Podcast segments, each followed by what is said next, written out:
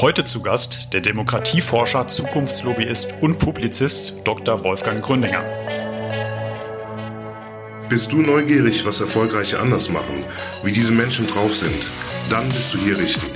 Marco spricht mit Top-Performern über ihre Taktiken, Routinen und Gewohnheiten. Er möchte von ihnen lernen, ihr sollt von ihnen lernen. Und jetzt geht's auch schon los. Hier ist euer Gastgeber Dr. Marco Adelt. Hi Leute, Marco wieder hier. Und mit mir im Gepäck die erste Folge vom Performance Podcast 2022. Auf geht's in die neue Saison. Eine Sache kurz vorab. Den Podcast hier gibt's jetzt seit genau einem Jahr. Und ich musste nicht lange überlegen, ob es auch ein zweites Jahr gibt. Denn tausende Menschen haben 2021 zugehört, wie Top-Performer an dieser Stelle ihre ganz persönlichen Routinen und Gewohnheiten mit uns geteilt haben. Ich habe viel gelernt und ihr hoffentlich auch.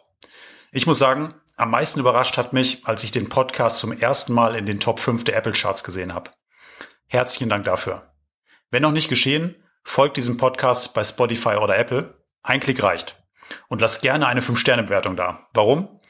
Umso mehr Menschen bekommen dadurch die Chance, spannende Impulse für ihren ganz persönlichen Aufstieg zu bekommen. Jetzt aber los. Heute geht das Jahr gleich gut los mit einem herausragenden Gast, nicht nur wegen seiner Körpergröße. Zu Besuch habe ich Dr. Wolfgang Gründinger. Er muss sich natürlich nicht selbst vorstellen, das übernehme ich in guter Tradition. Er beschreibt sich selbst mit drei Worten. Demokratieforscher, Zukunftslobbyist und Publizist. Sein Leben und sein Wirken sind aber unglaublich vielschichtig. Fangen wir mal ganz von vorne an. Aufgewachsen ist Wolfgang unter erschwerten Umständen. Sein Vater hat er nie kennengelernt, denn er ist vor seiner Geburt gestorben. Seine Mama hat ihn und seinen Bruder dann alleinerziehend über die Runden gebracht. Und das ist nicht nur so dahergesagt. Wolfgang kommt aus einem Arbeiterhaushalt. Das Geld war knapp. Nur ein Prozent aller Arbeiterkinder erwerben einen Doktorgrad. Einer von diesen ein Prozent ist Wolfgang. Darüber sprechen wir gleich. Studiert hat er übrigens Politik und Sozialwissenschaften. Promoviert hat er dann später schließlich über ein klimapolitisches Thema. Klimapolitik ist ein gutes Stichwort. Das ist spannend. Schon lange bevor es Jugendbewegungen wie Fridays for Future gab, ist Wolfgang mit 17 Jahren als Delegierter zum UN-Gipfel gereist. Bei späteren UN-Gipfeln wurde er auch zweimal polizeilich abgeführt. That's life. Politisch hat sich Wolfgang aber auch mit anderen Themen einen Namen gemacht. Zum Beispiel mit Generationengerechtigkeit. In seinem kurzen Leben hat er bereits zahlreiche Bücher geschrieben. Eins davon trägt den Titel Alte Säcke Politik, wie wir unsere Zukunft verschlafen, das 2017 politisches Buch des Jahres wurde. Die Zeit hat mal über Wolfgang geschrieben, Sie haben keinen neuen Che Guevara, Sie haben keinen neuen Rudi Dutschke, die jungen Deutschen haben nur Wolfgang Gründinger. Beruflich hat Wolfgang nach der Doktorarbeit mittlerweile ein paar Stationen hinter sich. Angefangen hat er nach der Promotion beim Bundesverband Digitale Wirtschaft. Der Weg führte ihn dann ein paar Jahre später weiter zur Bundeswehr, wo er am Cyber Innovation Hub beschäftigt war. Und heute ist er beim Berliner Solarenergie-Startup Enpal tätig, dem ersten Greentech Unicorn in Deutschland und das erste deutsche Unternehmen, in das Leonardo DiCaprio investiert hat. Ich glaube, ich könnte noch zehn Minuten weitersprechen. Für den Rest schaut in die Show Notes. Da findet ihr Links zu Wolfgangs Homepage und seinem LinkedIn-Account. Wolfgang, habe ich irgendwas vergessen, ohne dass wir jetzt nicht starten können? Alles gut, Marco. Dankeschön. Prima. Dann sage ich erst einmal ganz herzlich willkommen im Performance Podcast. Danke für die Einladung. Bist du bereit? Ich bin bereit und bin sehr gerne hier. Klasse. Wir nehmen den Podcast am frühen Nachmittag auf. Hast du heute schon in irgendeiner Form die Welt gerettet oder zumindest ein klein wenig?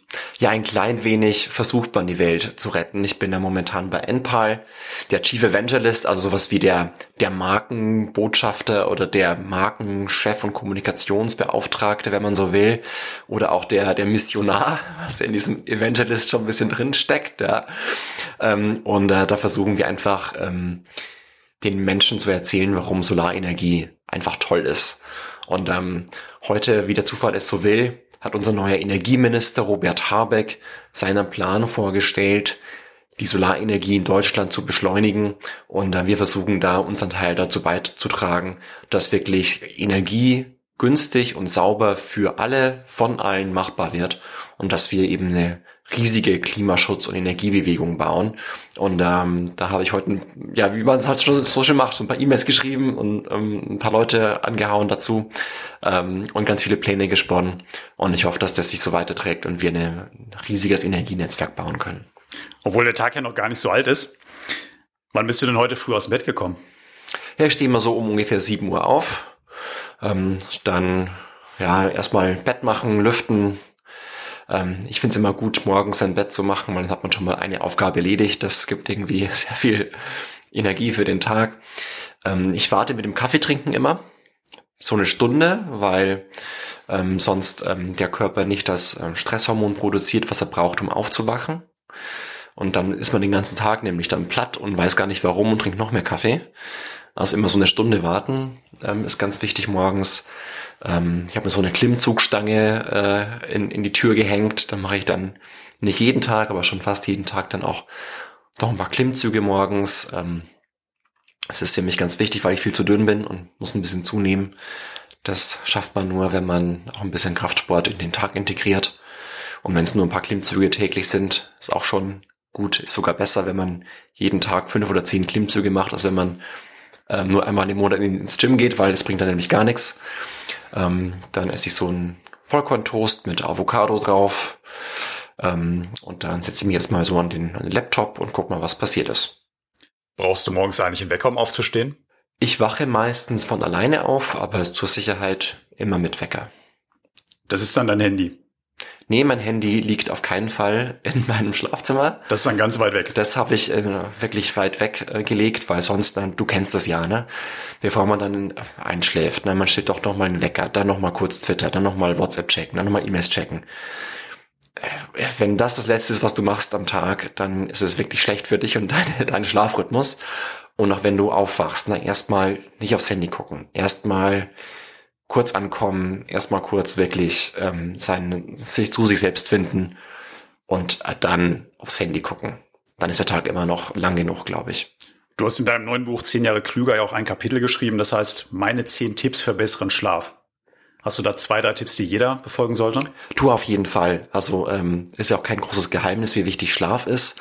Ja, oder vielleicht ist es doch ein Geheimnis, weil wenn man immer so diese ganzen Lifestyle-Coaches auf, auf LinkedIn und so sieht, die dann sagen, ich schlafe nur fünf Stunden pro Nacht und stehe dann um 6 Uhr auf und mache mir meinen krassen Smoothie und keine Ahnung was und laufe irgendwie 20 Kilometer, I don't know, ja.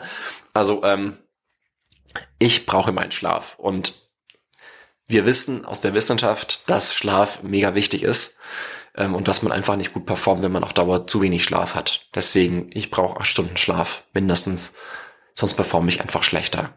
Deswegen ähm, schlafe ich wirklich gut und gerne. Ähm, ein Tipp ist ja, wie gesagt, ähm, einfach Handy verbannen, aus dem Schlafzimmer vom Bett weg, einfach legen. Ähm, ich habe einen analogen Wecker gekauft. Der ist super, der weckt auch auf und er ist analog und sieht gut aus. Ähm, das ist mein erster Tipp vielleicht.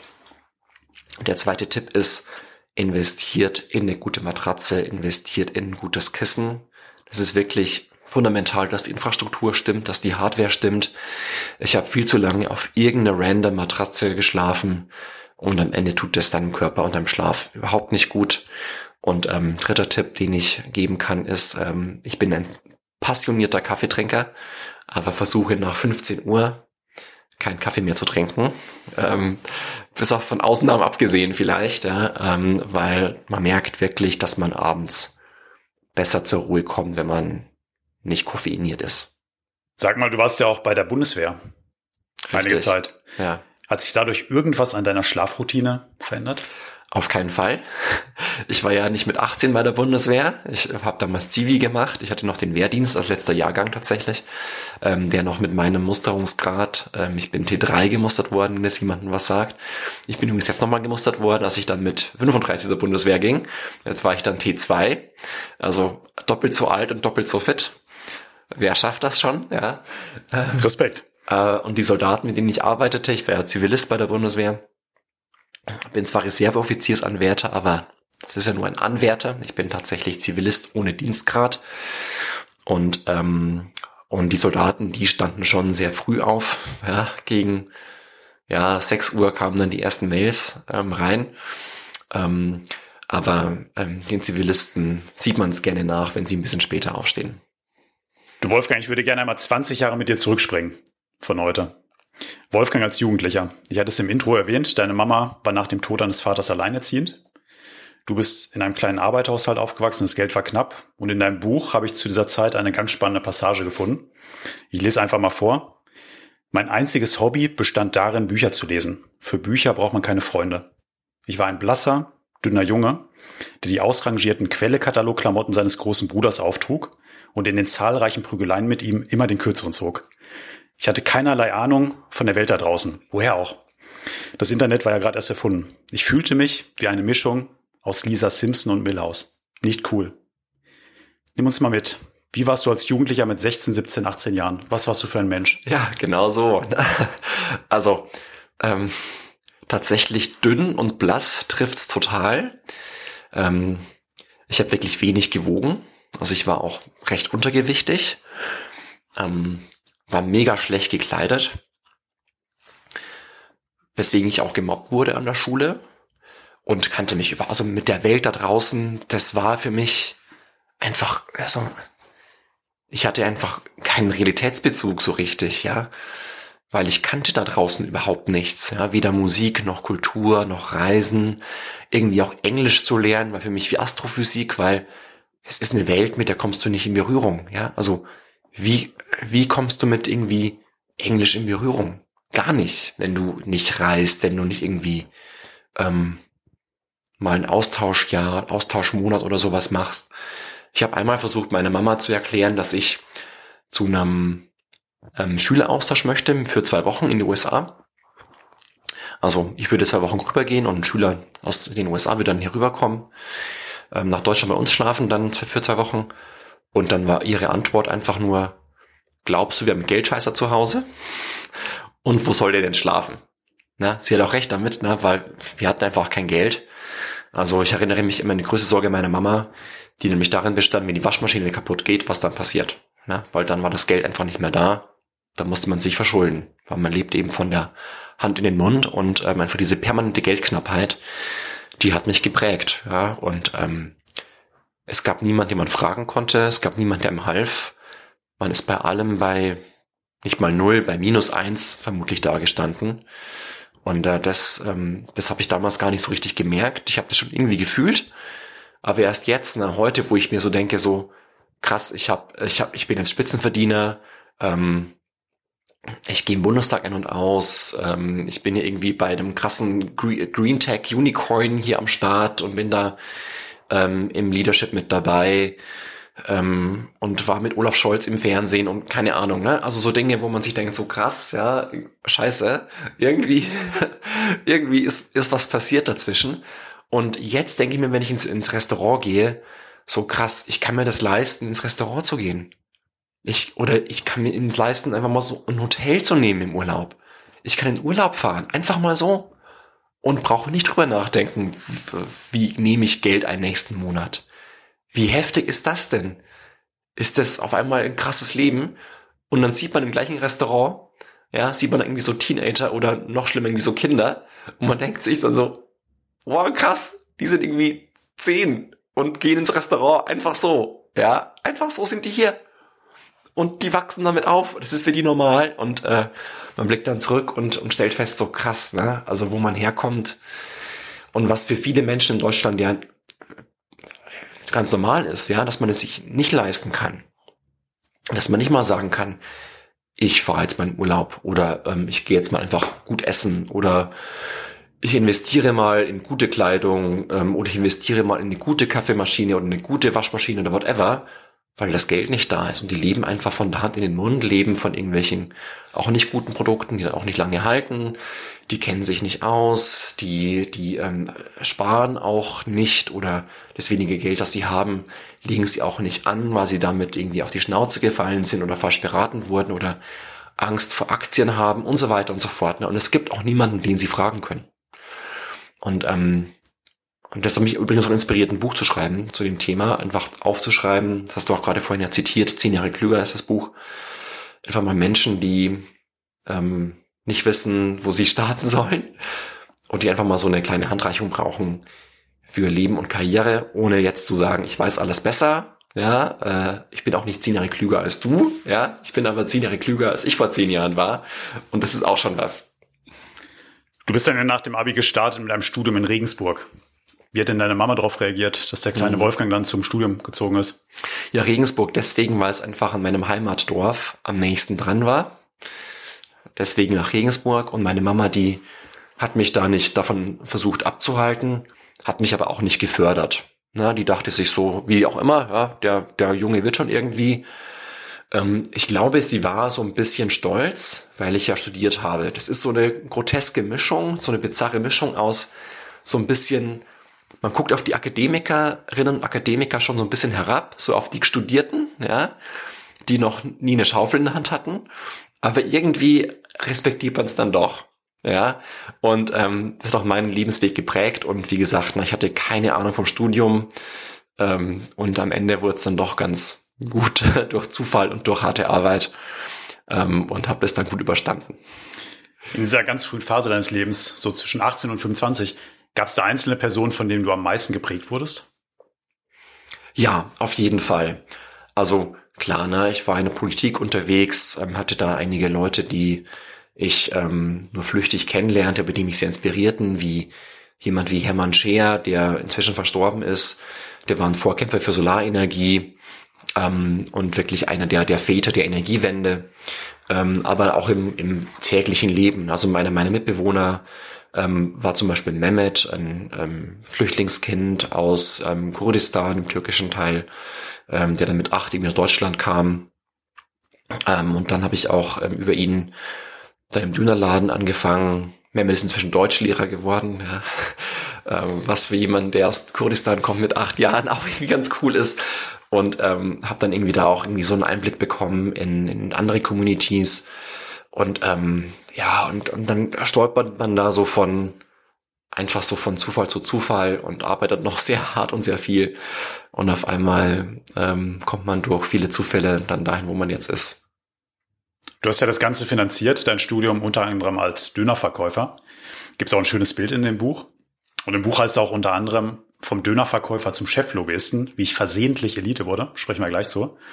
Aber erstmal das Wichtigste. Wo gibt's denn den besten Döner in Berlin? Ja, ähm, also ich glaube nach wie vor bei Mustafas Gemüsekebab in Kreuzberg. Ähm, ist kein Geheimtipp mehr. Als ich das entdeckte, ähm, weil er neben meiner Salsa-Tanzschule war, so habe ich den Laden entdeckt. Ähm, war der noch ein Geheimtipp. Ich glaube, inzwischen ist er beim Lonely Planet drin. Ich esse ja kein Fleisch mehr, insofern weiß ich gar nicht, ob, äh, ob es jetzt besseren Döner gibt. Ähm, aber zumindest weiß ich, dass äh, der wirklich immer noch hervorragend ist. Ähm, und übrigens auch ohne Fleisch ganz hervorragend ist. Da werde ich den auf jeden Fall mit in die Shownotes reinsetzen. Du sagst, wie ich versehentlich Elite wurde. Wann hast du denn zum ersten Mal realisiert, dass du einen außergewöhnlicheren Weg als andere Menschen gehen kannst, dass du auch eine Chance hast, da oben mitzuspielen? Mhm.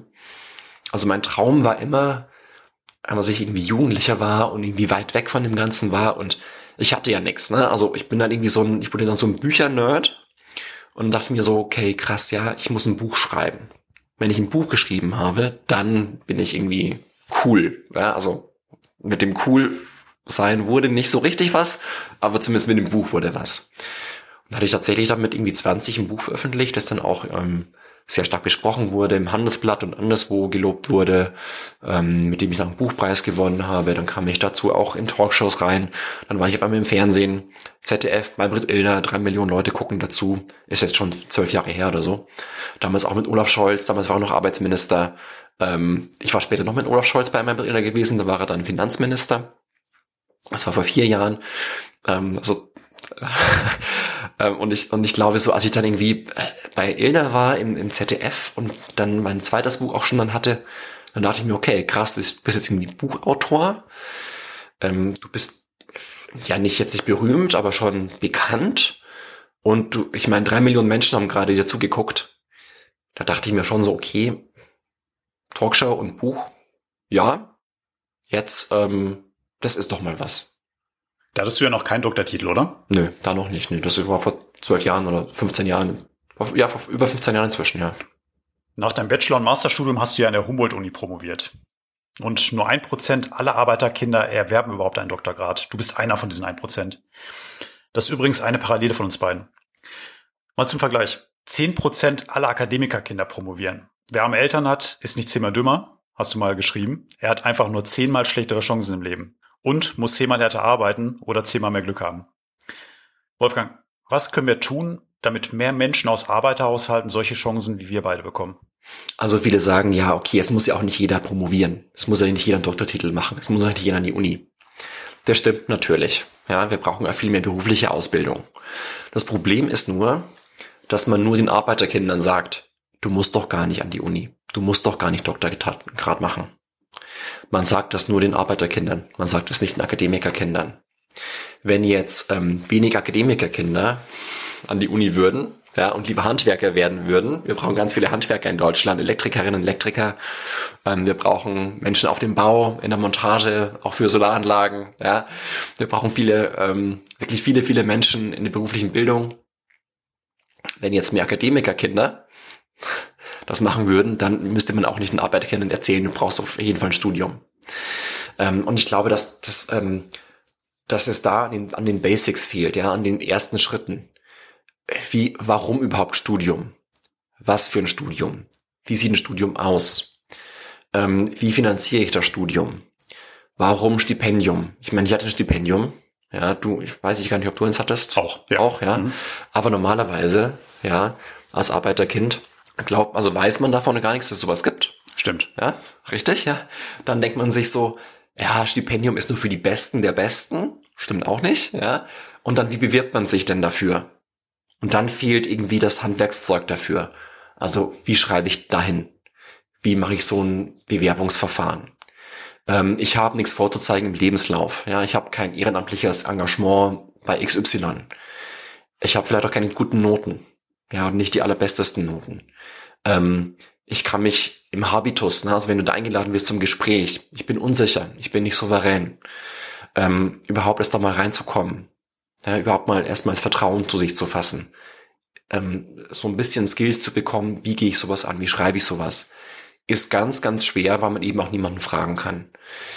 Und, ähm, und deswegen rate ich dazu, holt euch jemand, geht zu Netzwerken wie dem Netzwerk Chancen von Natalie Nepomniascha oder ähm, arbeiterkind.de von Katja Urbatsch, wo das ist schon eine Art wie anonyme Alkoholiker für Arbeiterkinder, ja, wo man sich eben gegenseitig inspiriert, gegenseitig hochzieht und nochmal Leute fragen kann. Das ist ganz, ganz, ganz wichtig, dass man einfach nicht auf sich allein gestellt ist, sondern dass man Menschen fragen kann, um Rat bitten kann, um Hilfe bitten kann.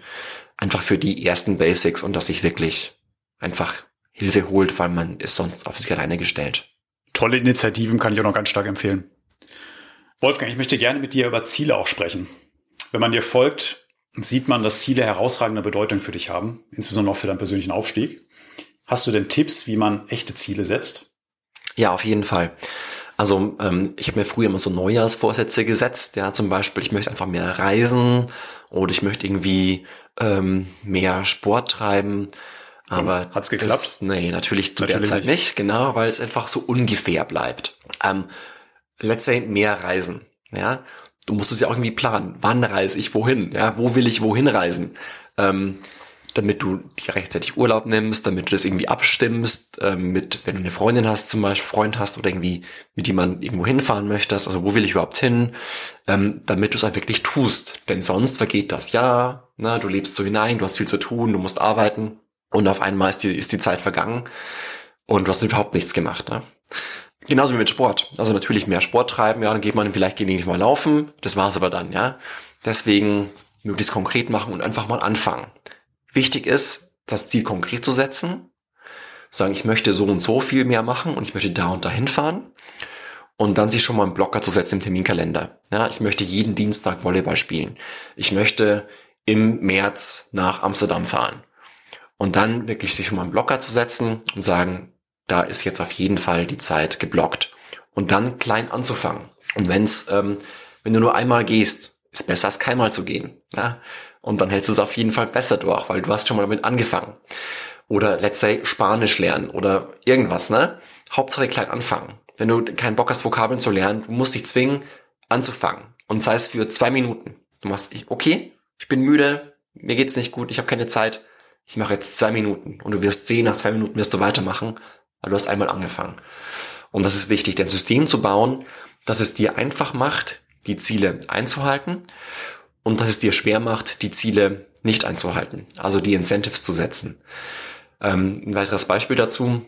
Google hat in seinen Büros an die Süßigkeiten, die es da ja for free gibt, also kostenfrei gibt, einfach mal in so eine kleine Schublade gelegt. Ne? Die waren einfach, die waren immer noch da, sie waren immer noch kostenfrei, aber sie waren in der Schublade. Das hat schon geholfen, den Süßigkeitenkonsum bei Google drastisch zu reduzieren, weil du musst ja erstmal die Schublade aufmachen, um an den Süßkram zu gelangen.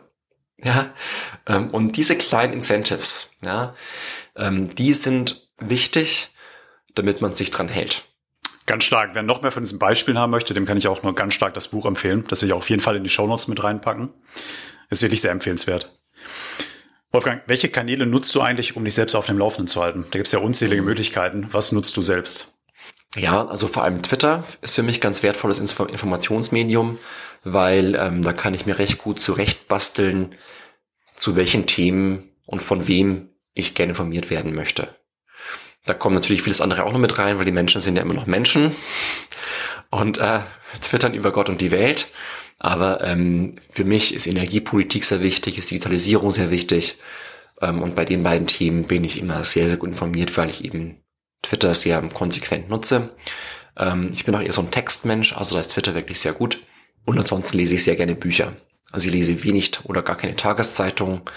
Ähm, ich lese auch relativ wenige Blogs oder sowas, sondern wenn übers Tagesaktuelle hinaus, wo ich dann wirklich über Twitter informiert bin, wenn ich mich dann weiter informieren möchte, dann wirklich ähm, im, im Buchformat oder auch für Podcasts, aber vor allem eben über, über das Buchformat, weil dann ist ein Gedanke mal nicht einfach nur so ähm, verloren, ja, sondern wird, wird lange und breit und tatsächlich intensiv ausbuchstabiert und ich kenne die Hintergründe, ich kenne die Nuancen und kenne nicht nur, dass das tagesaktuell dann oft morgen wieder veraltet ist.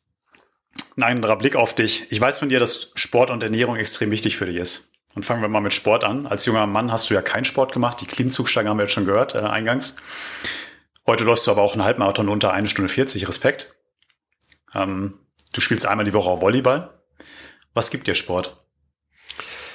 Du, egal wie müde ich bin, egal wie abgekämpft ich bin, wenn ich dann wirklich mal hingehe und äh, mitmache, ähm, bin ich danach wie ein neuer Mensch. Ja, einfach mal rauskommen, kein Handy, sich bewegen an der frischen Luft, an der Sonne, gerade im Volleyball, ähm, mit, wo ich, das, wo ich mindestens einmal mache tatsächlich die Woche, meistens zweimal, im Winter nur einmal in der Halle, im Sand.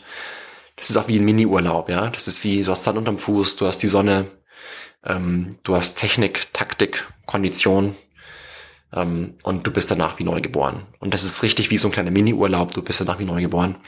Ähm, und das gibt mir wahnsinnig viel. Und das ähm, möchte ich daher niemanden, ähm, also äh, möchte ich jedem nahelegen, ein bisschen Sport zu machen. Um lange zu leben und gesund zu bleiben, braucht man keinen Hardcore-Sport. Man muss nicht irgendwie dreimal die Woche ins Fitnessstudio, man muss irgendwie einen Halbmarathon laufen. Man muss auch nicht unbedingt Volleyball spielen, man muss einfach nur spazieren gehen, dafür aber regelmäßig, das reicht schon, um lange zu leben. Dann braucht er also die, die ältesten Menschen der Welt, ja, die kennen keinen Sport, wie wir Sport kennen. Die kennen aber regelmäßige und dafür mäßige physische Aktivität. Ne? Einfach nur rausgehen, spazieren gehen und sich gut ernähren. Und dann kann man auch lange leben und gesund bleiben. Und dann, wenn man so viel arbeitet, wie, wie wir das tun, ähm, ich arbeite jetzt auch mehr, als ich eigentlich ähm, vorhatte zu arbeiten. Ähm, aber so ein Startup, äh, ähm, das halt nicht von, baut sich nicht von selbst auf. Aber es ist gerade eine spezielle Phase im Leben dieser Company und im Leben von mir sicherlich auch. Ähm, da braucht man einfach auch so, eine, so ein paar Auszeiten, die man bewusst nimmt und wo man dann auch wirklich mal rauskommt und was anderes macht. Du hast gerade selbst schon die Überleitung zum Thema Ernährung gemacht. In deinem Buch gibt es ein Kapitel in dem jüngsten mit dem Titel Wie du dich gesund ernährst und 100 Jahre lebst. Welche Tipps hast du denn da für uns mit dabei für gute Ernährung? Ja, tatsächlich ähm, habe ich das mal angeguckt. Ich bin ja selbst überhaupt kein, ich bin zwar Doktor, aber kein Arzt, haha. äh, äh, also ich bin tatsächlich ja kein Mediziner und ähm, auch ähm, dann nicht äh, fachlich selbst mit drin, aber man kann ja als, ähm, als Journalist, als Publizist sicher mal angucken, wie der Wissenschaftsstand denn so ist. Und das ähm, ist erstaunlich schwierig rauszufinden beim Thema Ernährung weil es viele Menschen gibt, die dazu irgendwie eine Meinung haben und angeblich eine Studie haben, ja, ähm, und dann alles Mögliche schreiben, welche Nahrungsergänzungsmittel man braucht und die braucht man am Ende aber meistens eben nicht, ja, oder was dann irgendwie doch hilft, also oder warum Fleisch wichtig ist oder warum auch immer. Und es gibt viel und, und viele Menschen glauben mitreden zu können. Das macht es wahnsinnig schwierig. Und tatsächlich ist es gar nicht so einfach, denn wie stellst du denn fest, was gut und schlecht ist für, für Menschenernährung? Weil du kannst ja nicht irgendwie 30 Jahre lang Kontrollgruppen machen und die halt äh, mit irgendwelchen Speichelproben oder so jeden Tag kontrollieren, was die essen.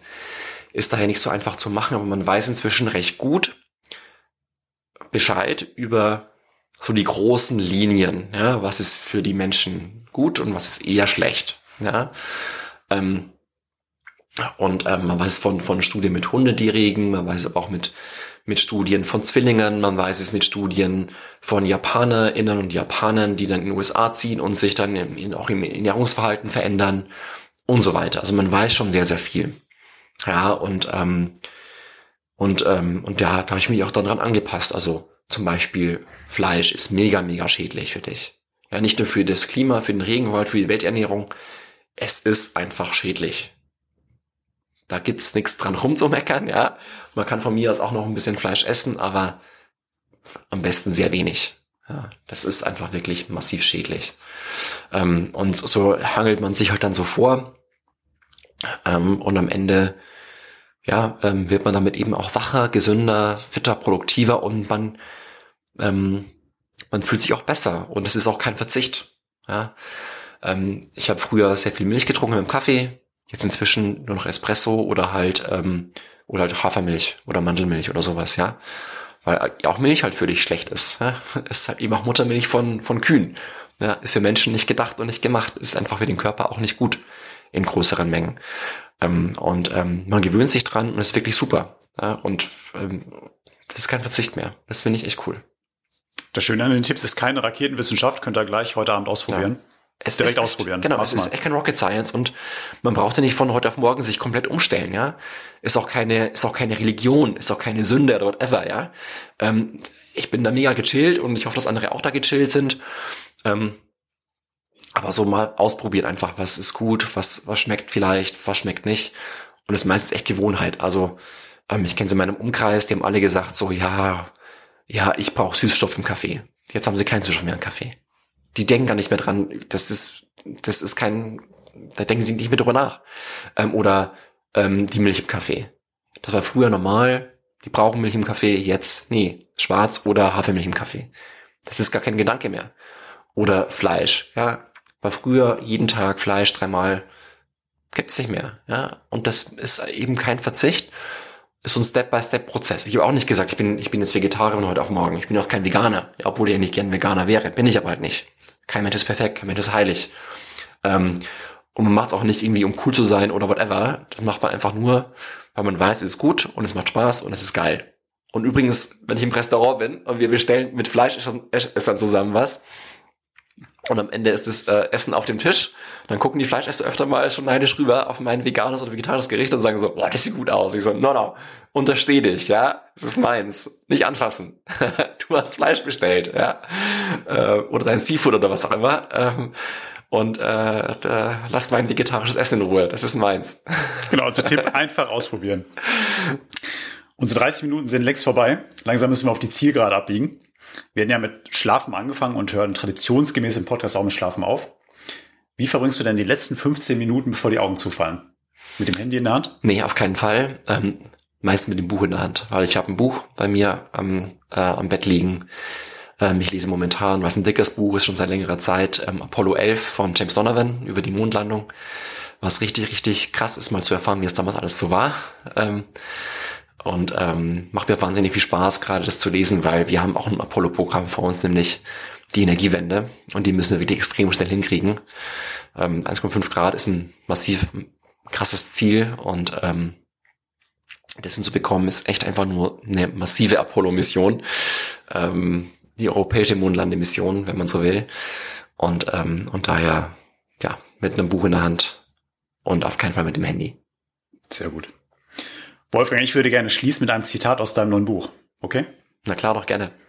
Da sagst du, für mich zählt der Kontrast, wie ich früher war, wie wenige Chancen ich hatte und dass ich dennoch mein Leben selbst in die Hand nehmen konnte. Damit bin ich nicht allein. Jeder kann zum Held seines eigenen Lebens werden. Was für eine Botschaft. Lieber Wolfgang, danke, dass du heute da warst. Danke fürs Einladen, lieber Marco. Alles Gute für dich. Und an euch da draußen, vielen Dank fürs Hören. Bis zum nächsten Mal. Ciao, ciao. Dankeschön. Das war es leider schon wieder mit der heutigen Folge vom Performance Podcast. Wenn es dir gefallen hat, dann lass uns eine 5-Sterne-Bewertung da. Und nicht vergessen, abonniere diesen Podcast, um keine weitere Folge zu verpassen. Ich hoffe, wir hören uns beim nächsten Mal wieder. Bis dahin, denk immer dran. Machen ist wie wollen, nur krasser.